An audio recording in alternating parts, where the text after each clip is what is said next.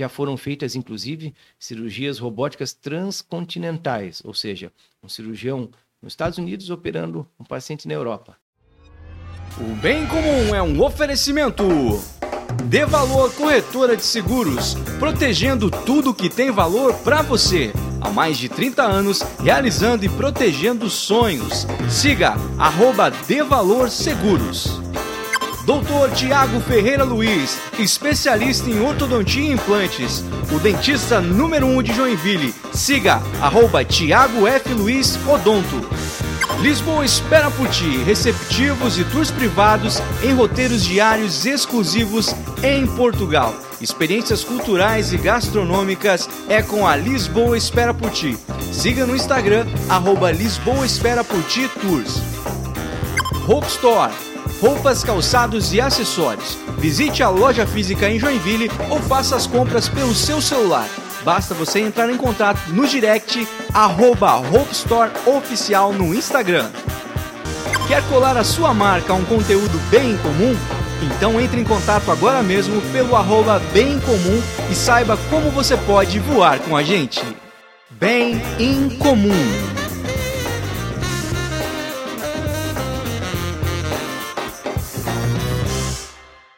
Olá, seja muito bem-vindo ao Bem Comum Podcast. Hoje nós vamos bater mais um papo daqueles incríveis sobre saúde. O papo, é, talvez você esteja acostumado ao assunto, a ouvir falar sobre ele muito mais em novembro, mas fato é que sempre é importante falar sobre esse assunto, não só em novembro. Hoje nós vamos falar com um urologista. Então nós vamos falar sobre próstata, vamos falar sobre a técnica que ele trabalha, que é uma coisa muito incomum. Nós vamos falar com o Dr. Eduardo Selbach. Vou falar certo o seu nome? Perfeito. Eduardo Selbach, seja bem-vindo, meu querido. Rafael, obrigado. Eu que agradeço o convite, né? É um prazer estar aqui e fico à disposição, né? Tirar essas dúvidas que sejam incomuns ou não, né? Perfeito, perfeito. Doutor, a primeira pergunta que eu queria te fazer é: antes de você virar doutor, você é da onde? Você é original aqui de, de Joinville, natural sou, daqui? Sou nascido aqui em Joinville, minha família é daqui, né? natural daqui, fiz minha formação é, em Florianópolis, fiz a faculdade lá, a residência, depois passei um tempo fora também, em São Paulo, e depois retornei né, para a cidade para trabalhar. Uhum. E aí já estou aqui é, desde 2008, é, voltei a trabalhar e atuando na cidade, em alguns outros centros, em São Paulo, Curitiba também. Uhum. Eu sempre gosto de traçar essa, essa timeline dos nossos convidados aqui, sempre que possível, para entender da onde é a origem, enfim, para ver o desenvolvimento dessa pessoa, né? Porque ninguém nasce doutor, ninguém nasce também querendo ser médico, porque não, inclusive tem coisa bem mais fácil para fazer na vida, viu, gente? Que não deve ser fácil. Mas é, você é de que bairro? Que bairro que você cresceu aqui em Joinville? Você se criou aqui? Eu cresci no América, né? Cresci no América desde a infância. E daí então fiz depois a minha faculdade fora, né? Uhum. Em Florianópolis. E atualmente eu, eu resido no Atiradores. Uhum. E... Sempre em volta do centro, você tá, sempre morou em volta do centro? Mais perto do centro. Uhum. Perto do centro. E lá na tua, na tua juventude, doutor, o que, que você gostava de fazer? Qual que eram os teus hobbies lá? Eu acho que, que qualquer moleque gostava, né? Jogava bola. Jogava bola. Na, na, época tinha muitos campinhos na rua, né? Uhum. A gente se reunia. Na época que dava pra brincar na rua, né? Ah, bastante, né? A gente, é, o que a gurizada faz, né? Uhum. Bicicleta, futebol. Eu gostava muito, gostava muito de ler, gostava de leitura. Minha mãe, aposentada, é, professora de português, tinha uma biblioteca ampla em casa, gostava ah, de ler. Então a literatura estava presente. Bastante, bastante. Ela sempre adquiria livros novos, ela, ela lia muito também, isso também me incentivava a gente como filho. E qual tipo de assunto que você gostava de ler? Gostava bastante de, de ficção. Ah. Ficção científica, gostava. Como guri, né? Uhum. Eu mais gostava, né? O que... Eu lia bastante, os clássicos também eu lia bastante é, Mob Dick. Ah, lia, é massa. É, lia bastante Monteiro Lobato, Reinações de Narizinho, lia bastante, uhum. gostava bastante. E, e, quando é que você se despertou para essa área de medicina e tudo mais, assim? Quando surgiu esse interesse? É, eu lembro que isso foi já durante o colégio, eu tinha uma professora de ciências muito boa, até a dona Elídia, é, já tinha uma certa idade na ocasião, e quando a gente começou a estudar o corpo humano, isso era na sétima série. Agora mudou, né? O, a, o conceito de série, né? É, eu também já, hoje em dia não sei. É, mas minha, na minha época, né, isso era na sétima série, eu lembro isso muito bem. Daí a gente estudou o corpo humano e fiquei fascinado. Eu falei, não, é isso que eu quero fazer, é isso que eu quero aprender. Foi nessa época aí. Uhum. Mas você já sabia que você ia para a área da saúde ou, ou ah, biologia, tinha... sei lá? Ah, eu tinha convicção que eu queria ser médico. Uhum. Né? Nessa época começou a se formar essa ideia em mim, Uhum. para poder tratar doença, com, tentar consertar, entre aspas, o corpo humano. Uhum. Foi mais ou menos nessa época. E você tinha algum contato? Tipo, alguém na tua família que já era doutor? Ou, ou que, enfim, que você pudesse perguntar, ah, é legal, você é médico ou qualquer coisa do tipo? Sim, eu tinha um. Já é falecido, um tio avô meu, era urologista, o primeiro aqui da cidade mesmo. Né? Ah, então você tá, no- você tá inspiração. com um legado. É, não, um legado importante, que ele era muito bem conceituado também, uma pessoa muito querida.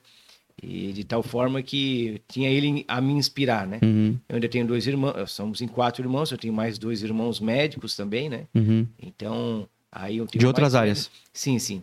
O que é mais velho que eu, opera aparelho digestivo, e o Uhum. mais novo é cirurgião plástico. Uhum. Daí a gente tem. Esse é o que mais ganha dinheiro. Ah, é... provavelmente, é, provavelmente sim. E aí, e aí você foi pra, pra faculdade já é, sabendo o que você queria fazer ou lá dentro você foi descobrindo que ia pra essa área? Não, não, daí foi. é, não sabia exatamente o que eu queria na ocasião, né? A gente vai tendo as matérias durante o, o ano letivo e a gente vai se identificando com esse ou aquele, né? Uhum. E urologia acabou realmente sendo uma área de interesse que mistura muita clínica, cirurgia, procedimento endoscópico, tecnologia, atualmente cirurgia robótica. E isso atrai bastante. É, é uma, uma área vasta, ampla, Uhum. de gama de opções de atuação, né? Uhum. E, e uma área que eu, eu não entendo muito, vou fazer um monte de pergunta bem ignorante, talvez você falasse, nossa, pessoal, é, existem muitos profissionais nessa área ou ainda é uma área que, se a galera for se formar, é uma área que, que é carente de profissionais especializados? É uma área que está adequada ao tamanho de, no- de- de- de profissionais, sabe? Uhum. Sempre há espaço para quem vem, quem é bom, quem vai se somar. Isso em qualquer especialidade, qualquer área, não só na medicina, né? Uhum. Mas é uma área que está bem ajustada para a demanda, Uhum, eu acredito, uhum. sabe? É, tem bastante profissionais né, no nosso estado, competentes, fora também. Acho que é uma área bem gratificante. Teus pacientes, eles são 100% daqui ou eles vêm de fora para Não, tem bastante gente que vem de fora também, Aham. especialmente pelo apelo da cirurgia robótica, que são, é, não são todos os profissionais que acabam fazendo dentro da urologia. Uhum. A gente acaba atendendo gente de fora também em procura disso. né? Uhum. Ah, Eu queria entrar mais nesse assunto, na parte mais. é, que eu acho que a, a galera ouve muito falar em novembro sobre novembro azul e tudo mais, sobre é, exame de próstata, que é um grande tabu entre, entre, entre os homens. Inclusive, esse, a gente pode falar mais um pouco aí para frente sobre como o quanto a ciência tem evoluído nesse diagnóstico e nesse, nesse exame, que talvez. Se o exame mudar um pouquinho, talvez o, o tabu caia um pouco mais, né? Talvez seja mais rápido de diagnosticar, até mais precoce, porque é, o tal do câncer é quanto mais cedo você diagnosticar, mais fácil tratar ele, né? É, perfeito, Rafael. É, isso é extremamente importante, um assunto muito sensível em relação à próstata masculina, tanto é que é dedicado um mês inteiro a ele, né? É, na verdade, assim, ó, você vê a importância da, da incidência de câncer de próstata, que se estima que um a cada seis homens vai ter o diagnóstico de câncer de próstata na vida. É uma incidência muito alta. Um a seis? Um a cada seis homens, né? Nossa, é muito. É bastante. Na verdade, é, é o tumor, dentre os, os tumores sólidos, é o mais comum dos homens, né? Ele só perde, de maneira geral, por câncer de pele, que não é o melanoma, o câncer comum de pele, logo após é o próstata nos homens. É muito comum. Uhum. Isso que você falou é importante. Esse tabu, hein? às vezes o medo, é, de seja a se submeter aos exames ou de ter o diagnóstico, felizmente isso vem decaindo ao longo Uhum. dos anos, com esclarecimento, com essas campanhas de, de conscientização, e para isso até eu agradeço de novo o espaço aqui que Uhum. você no- nos oferece, mas isso é importante, porque uma vez diagnosticado bem precocemente o tumor de próstata, ele é virtualmente curativo em 100% dos casos. Ah, Às vezes a pessoa tem medo de achar o problema. Diz, Uhum. "Ah, pô, vou chegar, eu tô bem, vou encontrar um problema.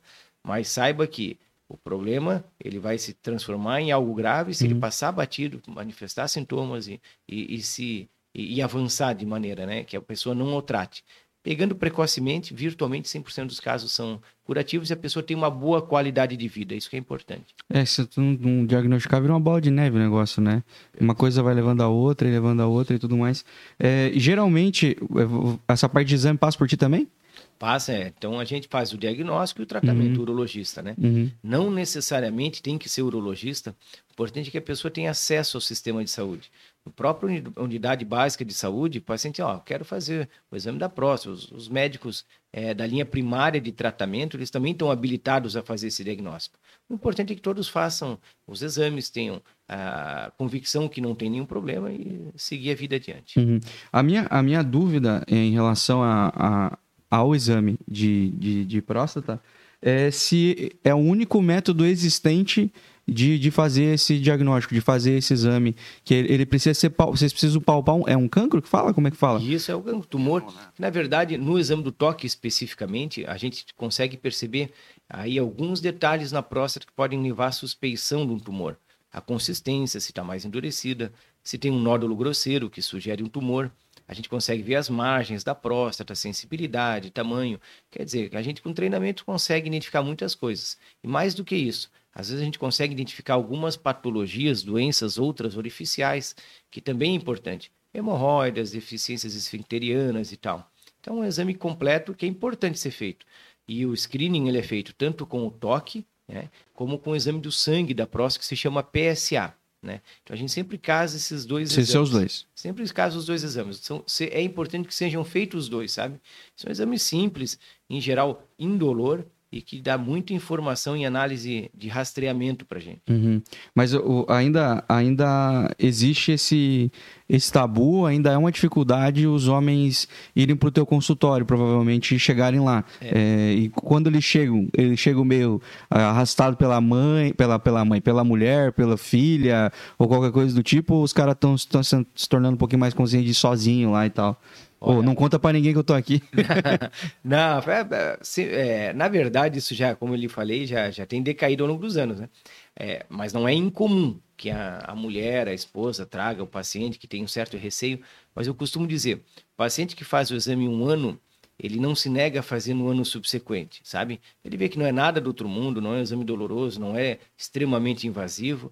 É, o receio do primeiro contato realmente existe na maioria das pessoas, mas depois de se vê que é algo simples, os pacientes tomam a própria iniciativa de continuar o screening, o check-up todo uhum. ano. E, e anual tem que estar tá fazendo esse negócio? É, depende do, do, da avaliação inicial, Rafael, a gente pode até fazer avaliação bianual. Né? Uhum. Né? Isso vai depender dos parâmetros iniciais que a gente encontra. Se a gente vê que é um risco muito baixo para tumor, a gente pode espaçar o screening, uhum. mas claro, depende sempre de uma avaliação inicial. Né? Uhum. Tem alguma história curiosa que dê para contar sem queimar é, o filme de ninguém aí, de, de algum paciente que chegou, ou de algum, algum fato inusitado aí desse, desse, desse exame de. de do, esse, toque. Do toque, é. É, não, história curiosa, assim, nada que chame atenção, Rafael. É, às vezes, claro, o que tem de mais curiosidade hoje em dia é super comum. Existe, a gente acaba atendendo muitos pacientes transexuais também, sabe?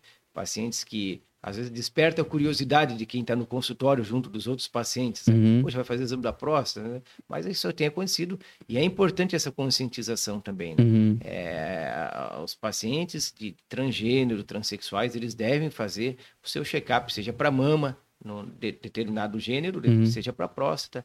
Essas são as situações mais curiosas que a gente acaba encontrando, mas que é uma realidade hoje em dia e a gente tem que tratar todos e todos merecem ter saúde. Não, e pelo amor de Deus, né, cara? Diagnosticar esse negócio cedo é como a gente tava falando ali. Então, independente, né? Independente. Mas, é, feito o diagnóstico e tudo mais, qual que é o. Quando o cara recebe, ó, a gente vai precisar tratar, tem alguma coisa aí e tudo mais. Qual que é o procedimento aí, o, o, até, enfim, resolver o problema? Perfeito. Assim, ó, é importante que se saiba que o, o câncer de próstata, de próstata, ele tem um espectro amplo. Ele não é uma doença com um perfil isolado. Mal falando, comparando, ela pode ser desde um gatinho assim que não vai trazer nenhum malefício ao indivíduo, até um leão, que pode sim realmente a coisa evoluir de maneira muito agressiva e rápida. A gente tem alguns parâmetros que a gente usa para tentar determinar isso, né? Uhum. A biópsia, a evolução do PSA, exames de imagem. Tanto é, Rafael, que assim, ó, até 20% dos meus pacientes atualmente no consultório, especialmente pacientes de mais idade, que tem um tumor de baixo risco, indolente, não agressivo, a gente não faz nada, só observa, senão vai evoluir. Uhum. Isso muitas vezes não evolui, o paciente precisa tratar o resto da vida. Agora, tem aqueles que a gente vê que é um tumor muito agressivo, a gente deve agir imediatamente. E hoje, assim, a, a, as opções de tratamento são muitas. A gente pode, desde se lançar mão de radioterapia, de cirurgia, e todas com prós e contras, é, assim, bem estabelecidos para o paciente, e é uma decisão sempre compartilhada. A gente decide junto, ó, vamos fazer isso, junto com o paciente, às vezes junto com o radioterapeuta, com o oncologista.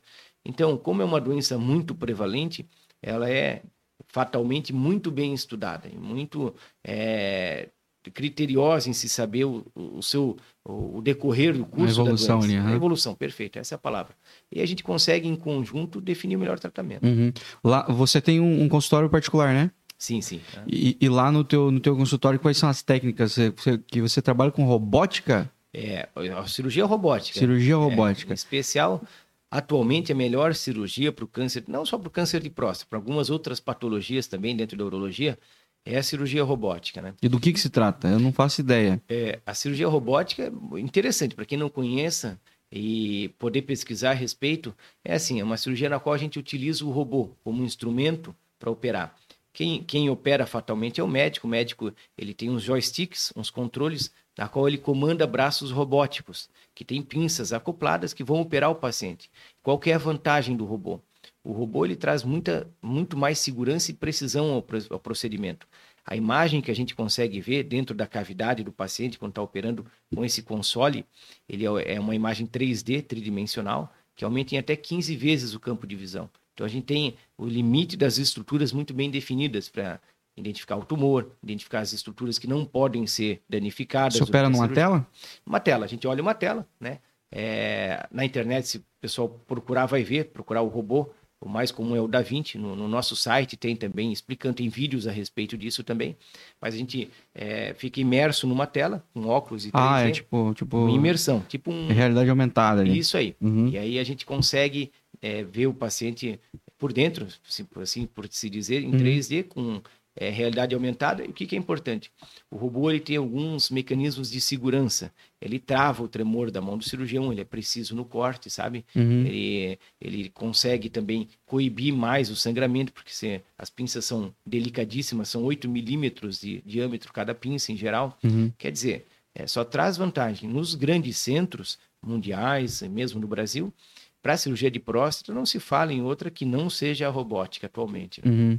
E, e, quanto tempo demora um procedimento em geral? Depende do caso em si, mas em média, em média, duas horas. Uma cirurgia de próstata, né? Nossa, ah, mas é loucura, né? É, não, mas eh, em, em se em se tratando que no passado, isso depende muito da expertise do cirurgião, né, do caso em si, mas entre uma hora e meia, duas horas é um bom tempo. No, eu lembro que quando eu comecei a minha residência lá atrás, que se fazia isso há, há quase 20 anos atrás, se fazia todas com corte, cirurgia aberta, as cirurgias demoravam 4, 5 horas. Quer dizer, a evolução da tecnologia abrandou o tempo de internação, também o paciente volta às atividades habituais com muito mais rapidez, uhum, uhum. com qualidade de vida. Uhum. E, e, nessa cirurgia, o que é feito é, é a remoção desse, desse cancro? Isso. É, a retirada 100% dele. É. A gente não pode só tirar o tumor da próstata, tem que retirar a glândula inteira porque a gente sabe que ela é doente. Uhum. Se tirar só aquela região, vai voltar em outra, sabe? Então a gente retira é, a próstata junto com os linfonodos que estão ao redor dela, né? Uhum. E o que, que é importante, viu, Rafael? O que era um temor no passado, né? Que ah, a cirurgia de próstata fatalmente vai deixar o homem com impotência sexual, perdendo xixi.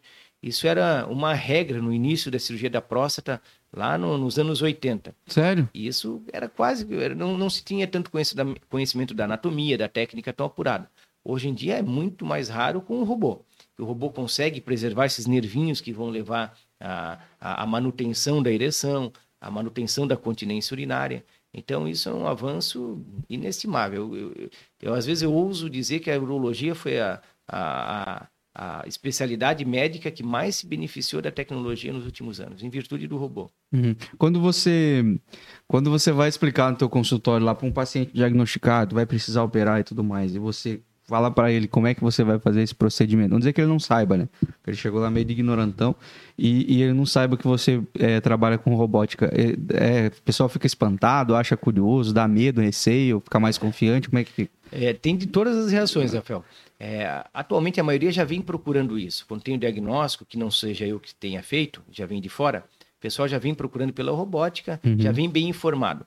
Agora, quando é um diagnóstico novo que eu acabo fazendo e comentando a respeito, o começo fica curioso, assustado, mas eu mostro os vídeos, mostro os resultados que podem, que, que em geral decorrem da cirurgia robótica, eles se sentem mais confiantes sentem mais seguros, na verdade, e traz realmente uma segurança para o procedimento. Uhum. Se for uma geração de médico mais antigo, se falar em joystick, eles vão falar assim: não, não vou fazer na unha mesmo o negócio, não vamos mexer com isso aí.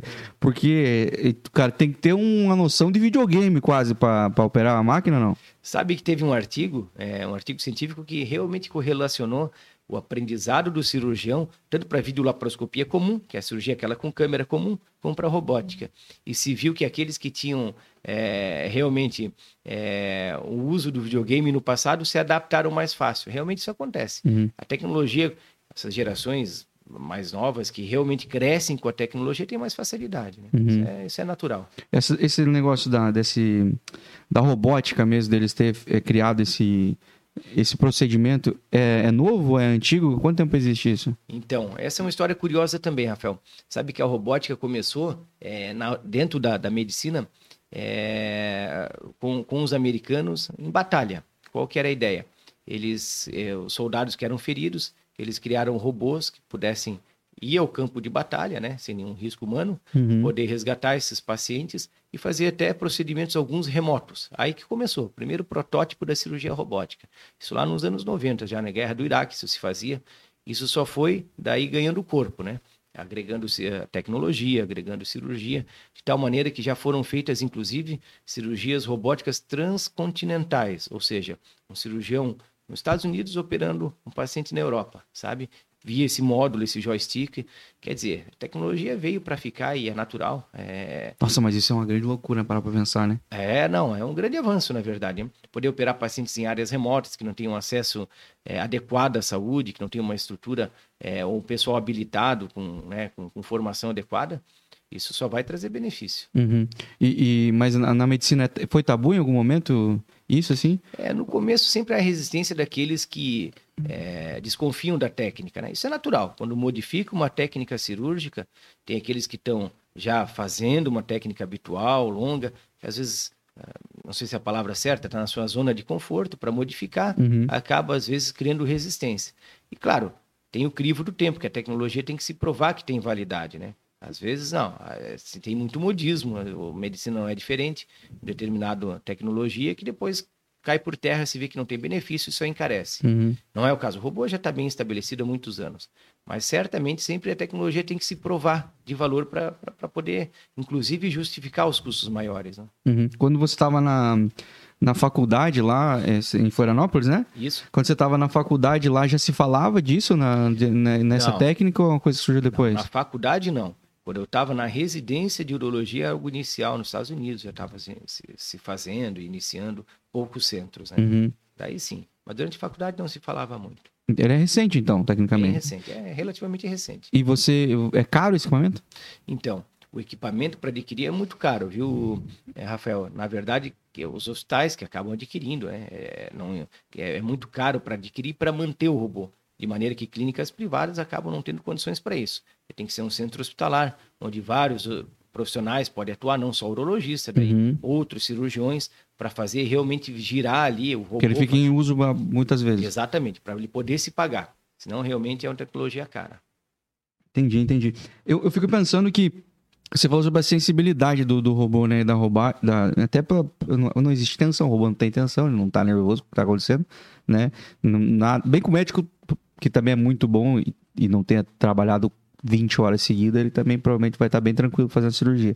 Mas para uma cirurgia, para uma neurocirurgia, também deve ser interessantíssimo ter esse tipo de. É, é espetacular. Você veja, tem neurocirurgia, às vezes demoram 8, 10 horas, né? uhum. né? E outra vantagem do robô: você trabalha no cockpit ali, sentado, confortável, não está numa, numa, numa, posição que seja ergonomicamente desfavorável, em pé, torcido, na, uhum. na mesa em cima do paciente. Isso também acaba a longo prazo, em cirurgias grandes, o cirurgião está descansado, está muito mais tranquilo em coordenar o robô, porque às vezes cansa a equipe cirúrgica numa mesa desconfortável, sabe? Uhum. isso parece que não, mas faz muita diferença. Uhum. Eu, eu, tenho uma dúvida em relação a, ao gráfico aí, porque, como a gente falou, as campanhas têm se intensificado sobre é, o Novembro Azul e tudo mais, tem se falado mais, as pessoas já identificam o símbolo é, do, do mês e tudo mais. É, eu acredito realmente que a, que a tendência é. A, essa geração nova é uma geração até um pouco menos. É, ah, sei lá, não sei como dizer, mas menos nego velho, assim. A geração antiga era muito nego velho em relação a certas coisas. né? Tá? Não só exame, é muita coisa, que é umas grandes bobagens. A geração antiga jamais usaria uma camiseta rosa, assim. Pra você ter noção que os caras eram muito chucro mesmo, né? Chucro e bagual, como nós dizemos lá no interior. É, mas essa geração nova é uma geração que tem mais acesso à informação e também já já caiu por terra um monte de coisa que é só umas bobagens. Tipo, isso é bobagem, já foi provado que é bobagem e tudo mais. Eu imagino que o número de pessoas buscando é, um diagnóstico, fazer o exame, cresceu. Nesse gráfico, vamos pensar em 2000 e, sei lá, da pandemia para cá, do número de pessoas que foram em busca de, de fazer esse exame e tudo mais, qual a porcentagem de pessoas que foi é, diagnosticada com, com algo assim? Então, é, como é, a gente tem um viés um pouquinho de aferição na minha, na minha prática, né, Rafael? Uhum.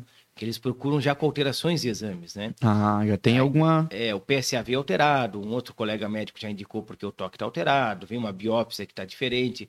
A gente tem um viés já de aferição. Na minha prática clínica, eu estimo que uns 30% já tem ou vão ter o diagnóstico de tumor de próstata. Em torno dos 30% que, nos, que me procuram. Uhum, Mas certamente porque eu tenho esse viés de aferição, porque o pessoal já me procura preocupado com isso, né? uhum. Numa prática de clínica geral, assim, a, a- a gente estima que seja entre 6% a 8% da população geral que faça o screening que vai dar positivo. Do, do primeiro exame lá, do Isso, cara que exato. só foi lá Que vai para. acabar tendo o diagnóstico de câncer de próstata. Meu caramba. Mas é, mesmo assim eu acho que é muito. Bastante. É, mas como eu lhe falei, né, Rafael? Nem todo tumor se porta igual. É que a nossa próstata, ela está programada a ter células malignas. Se a gente for fazer uma biópsia prostática em todo paciente de 100 anos de idade, 100 anos de idade, 100% vai ter câncer. 100%.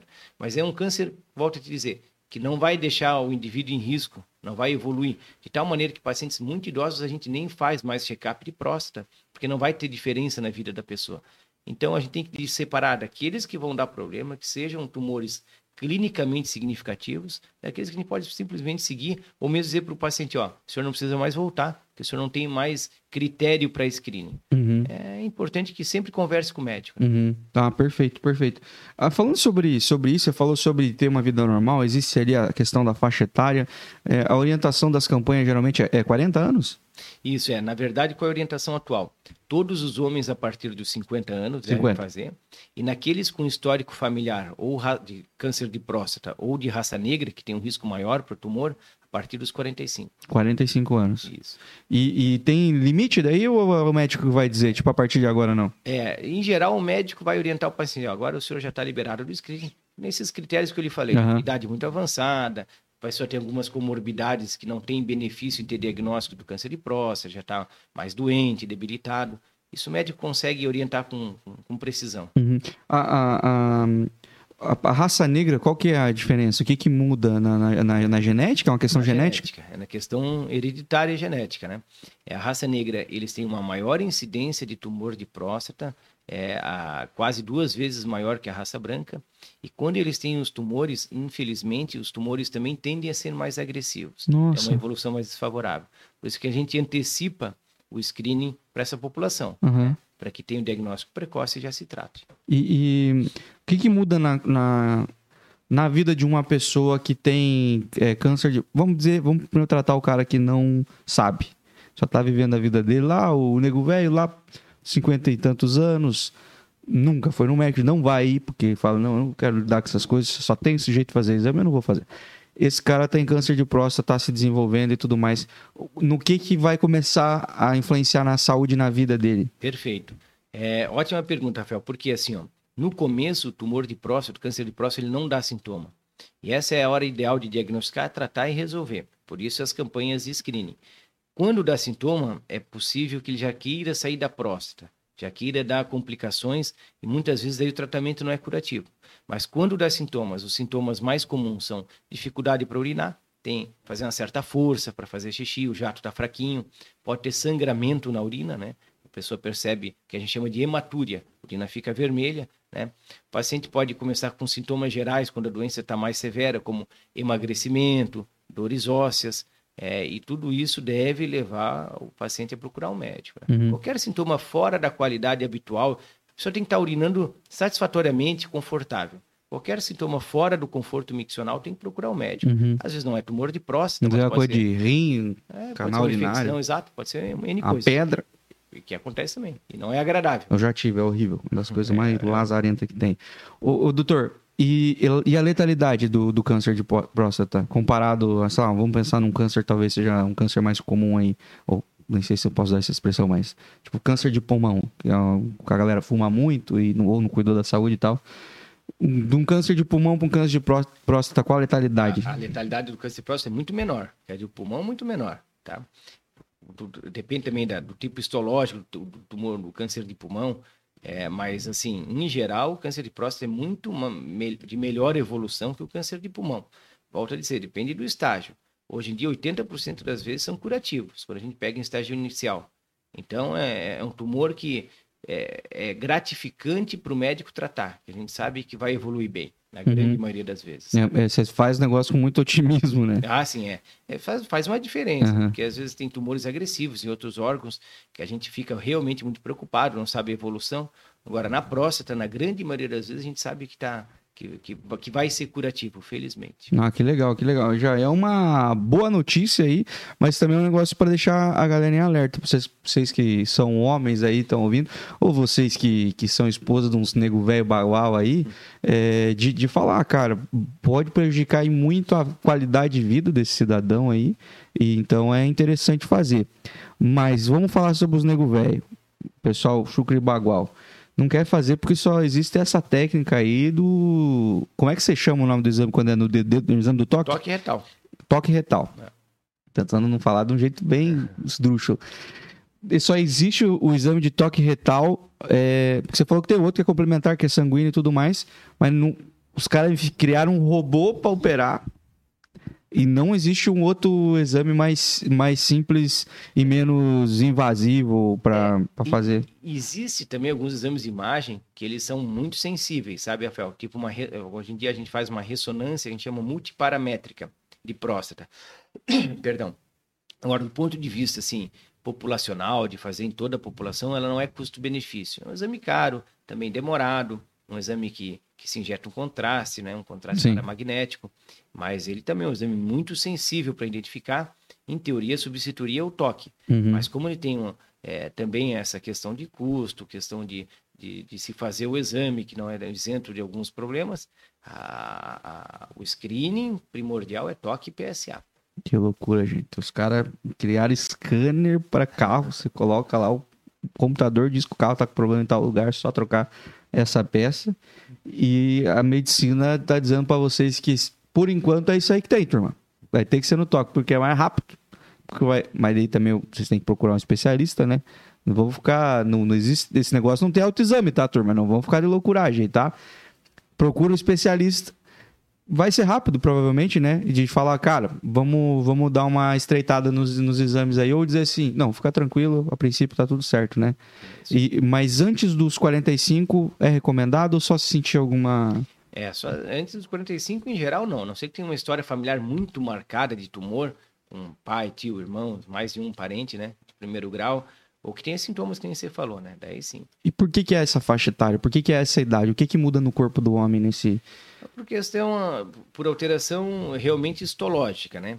Aí tem uma a atuação da testosterona também, que isso é é uma, são teorias, né? Uhum. Que, que, que, que se correlaciona com a conversão da testosterona nas células prostáticas, que podem malignizar daí essas células e formar o tumor. É, mas não é exclusivo da próstata, na verdade. A idade avançada, é, a gente tem algumas alterações de apoptose celular, de controle de crescimento celular, que ficam alteradas com, com o passar dos anos. Isso não é só para o tumor de próstata, outros tumores também, trato digestivo acontece isso, né? É por isso que a gente reserva para essa faixa etária. Ah, entendi. E existe alguma. Eu tô com 32 anos. Existe alguma, algum cuidado que eu, que eu possa ter ou eu deva ter para para ter mais segurança de que eu não vá desenvolver um, um câncer de próstata no futuro? Ótima pergunta. O pessoal pergunta muito isso, sabe, Rafael? O que fazer para prevenir, né? Prevenir o câncer. Não existe nada assim definitivo que consiga prevenir. É, o tabagismo não tem relação, sabe? É o então, o pessoal pergunta muito. Mas diga que tem, é melhor dizer que tem. Tudo tem que dizer que tem. gente. É, não, é ruim, né? O tabagismo com certeza não vai trazer nada de bom. Vai trazer outros tumores, como o pulmão, que você citou, pâncreas, etc.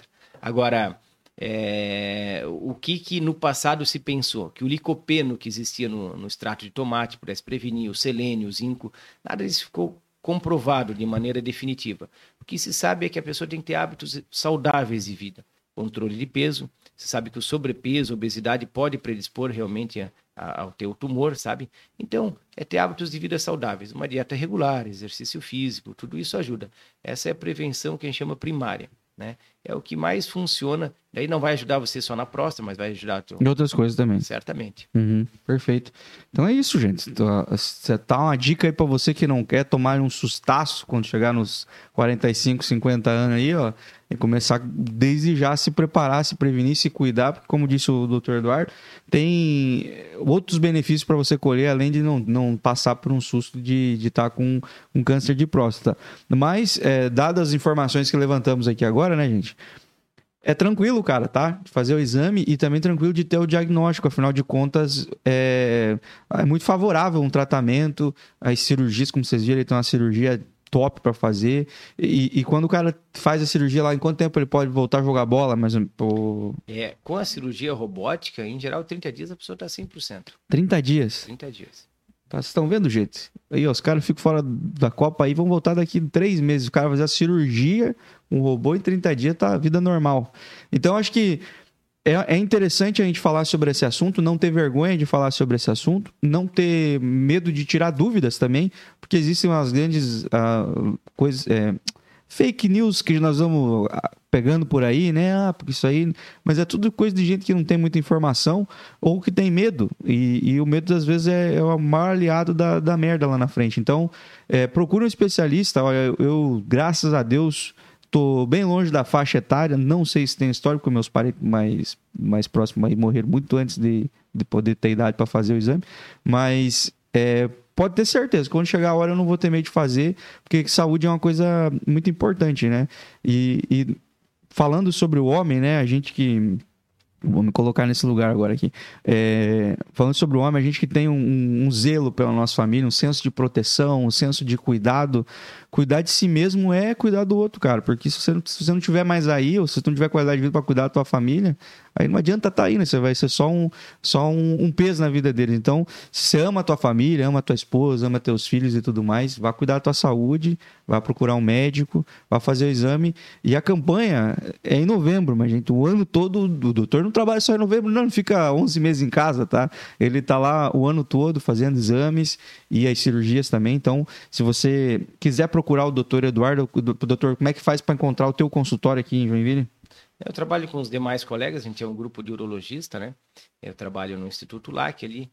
É um prazer recebê-los todos. Quem tiver alguma dúvida relacionada à próstata, qualquer doença do aparelho urinário, a gente está lá, no, somos em cinco colegas e é, é um prazer, volto a dizer, eu sou da cidade, eu quero a gente deve promover a saúde dos nossos cidadãos e a gente está lá para realmente ajudar. Uhum. Existem campanhas locais, eu não, eu, só porque eu não estou por dentro, mas existe, existem campanhas locais focadas nisso também, lá que vocês promovem? Sim, sim. É, no ano passado, esse ano ficou tudo um pouquinho corrido por alguns detalhes técnicos, mas no ano passado, por exemplo, a gente fez uma campanha grande lá no Instituto LAC, lá de medicina, onde a gente atende, onde a gente é, recrutou alguns pacientes que estavam aguardando na fila do SUS ali, entramos em contato com a Secretaria de Saúde, eles foram muito sensíveis e encaminharam uns pacientes estavam retidos na fila, não conseguiam consultas para que a gente fizesse um mutirão de atendimento. E a gente faz isso, a gente distribuiu brindes na ocasião, incentivando os homens a vir, teve um café na, na, na... esse ano infelizmente não aconteceu não, por questão burocrática, mas a gente sempre procura fazer essas campanhas para tentar agilizar o atendimento, tentar conscientizar, explicar à população, e é gratificante, ganha tanto o paciente quanto a gente. A gente ah, eu imagino de, que sim. É realmente de se envolver nisso, né? E, e eu acho interessante também por, por conta do é, do, do, retrospecto do, do, do, quanto isso vai reverberar, né? Porque esse tipo de ação ela gera um, um reverberando dessas, desses pacientes poderem falar, é, esses pacientes que foram atendidos sobre o procedimento, falar sobre o atendimento, e, e isso vai quebrando tabu, né? Porque eu, um, um, eu duvido que um filho que tem um, que teve um pai diagnosticado ou tratado é, com, com câncer de próstata, não, isso já não vai ser quebrado na cabeça dele, qualquer preconceito. Ele vai falar, não, quando chegar a hora eu também quero fazer o exame, eu não quero passar pelo que meu pai passou passou e tudo mais, né? Então eu acho que esse tipo de, de ação que vocês fazem é interessante por causa do retrospecto também, porque isso vai reverberar e, e mais pessoas serem impactadas além daqueles pacientes ali, né? Ah, perfeito. Essa é a ideia, né, Rafael? De plantar uma semente que floresça, né? Uhum. É, é, metaforicamente é isso, que a coisa dê frutos e vai, vai se perpetuando, né? Perfeito. Eu queria é, te dar espaço agora, eu não sei se eu esqueci, porque eu posso, porque eu sou um completo ignorante sobre o assunto eu já tirei boa parte das minhas dúvidas aqui, mas é, se existe alguma coisa, alguma informação que você acha interessante e relevante passar é, sobre o tema ou sobre esse exame e tudo mais para nossa audiência aí, é, fique à vontade, doutor. Não, na verdade, Rafael, só quero agradecer o espaço novamente, dizer a todos os homens e os familiares dos homens também que eles devem sempre se conscientizar. Historicamente, as mulheres são muito mais preocupadas com a saúde. As mulheres se cuidam desde cedo já, né? E cada gente também. E por isso que as mulheres vivem mais, sabia? Elas vivem, em média, cinco anos a mais que os homens, né? Em virtude disso, cuidado de saúde, dieta, atividade física. Não, se o homem tivesse que ir no ginecologista com frequência, aí eu estava... né? Elas vão, né? Frequência, Não, vão, cara. Vão e e, incentivam, né? Uhum. E é isso, dizer que são, são todos bem, devem procurar o auxílio médico, é, seja o médico da saúde, o médico da família, mas não deixar de fazer exames regulares, não só da próstata, mas de maneira geral, para que tenha uma boa qualidade de vida e, e, as suas palavras ali foram perfeitas, Rafael. Quem ama da família se cuida, né? Porque a, a gente depende, muita gente depende da gente, né? De maneira de laço afetivo. Então a gente tem que se cuidar e, e, e conscientizar. Aí eu agradeço o espaço. Perfeito, perfeito. Tá aí, gente, mais um papo sobre um assunto de saúde aqui nessa semana especial para, enfim, quebrar alguns tabus e romper aí é, algumas ignorâncias da nossa parte em relação a esse assunto. Hoje o assunto foi é, próstata e urologia, mas lá na clínica onde o doutor atua, qualquer é, enfim, necessidade em relação ao trato urinário ali. Pedra no rim, se lá também? Sim, sim. Questão de... Eu já precisei. Isso aí é horrível. Não fique sofrendo com cólica, tá? Vá no médico lá. Às vezes é uma coisa, às vezes é um, um remédio, às vezes é uma cirurgia, às vezes é um procedimento simples. Fique sofrendo. Que isso aí, cara do céu, vou te falar. Dizem que parir uma criança e uma pedra é bem parecido, viu? Que o negócio é doloroso. Já pari uma pedra, então já cumpri meu karma aqui na Terra. Mas procure um especialista, não fique sofrendo, tá? Se você tiver alguma dúvida, entre nas redes sociais lá do doutor. Qual que é a tua rede social lá, doutor? Uh, a minha rede social é do Instagram é arroba doutor Eduardo Selbach, né? Tem o meu site para quem quiser também dar uma olhada, tem fala mais sobre cirurgia robótica, tem uns vídeos ali que é www.doutoreduardoselbach.com.br. Eduardo Selbach, que legal. Ou eu vou, já vou pedir para você que no ar é, fazer uma ponte para trazer teu irmão cirurgião aqui, que esse também eu acho um tema interessante para falar sobre cirurgia plástica também. Perfeito. Acho que a galera também tem umas ideias muito, às vezes, muito tortas sobre isso, né? É muito modismo também. Ah, sim, ele tem bastante história interessante. Eu acho que vai Vai agregar bastante ah, ali, Rafael. Tem bastante história engraçada também. Então, perfeito. Já faz essa ponte para nós aí. É isso aí. Espero que você tenha gostado. Se você gostou, já sabe o que fazer. Tem que curtir, se inscrever no canal e compartilha esse vídeo aí. Manda pra galera. Isso aqui, tem uns amigos aí no teu WhatsApp aí, 50 a mais? Pega esse linkzinho e joga lá e deixa brilhar. Ajuda esses caras aí, a gente tem certeza que a gente já conseguiu elucidar algumas dúvidas e trazer paz ao coração de muita gente que fica ansioso e nervoso com esse tipo de assunto aí, tá bom? Deus abençoe você, voltamos em breve. Tchau, tchau. O bem comum é um oferecimento. Dê valor corretora de seguros, protegendo tudo que tem valor para você. Há mais de 30 anos, realizando e protegendo sonhos. Siga arroba Devalor Seguros. Doutor Tiago Ferreira Luiz, especialista em ortodontia e implantes. O dentista número 1 um de Joinville. Siga arroba Tiago F. Luiz Odonto. Lisboa espera por ti, receptivos e tours privados em roteiros diários exclusivos em Portugal. Experiências culturais e gastronômicas é com a Lisboa Espera por Ti. Siga no Instagram, arroba Lisboa Espera por Ti Tours. Hope Store roupas, calçados e acessórios. Visite a loja física em Joinville ou faça as compras pelo seu celular. Basta você entrar em contato no direct arroba Store Oficial no Instagram. Quer colar a sua marca a um conteúdo bem comum? Então entre em contato agora mesmo pelo arroba bem comum e saiba como você pode voar com a gente. Bem em comum.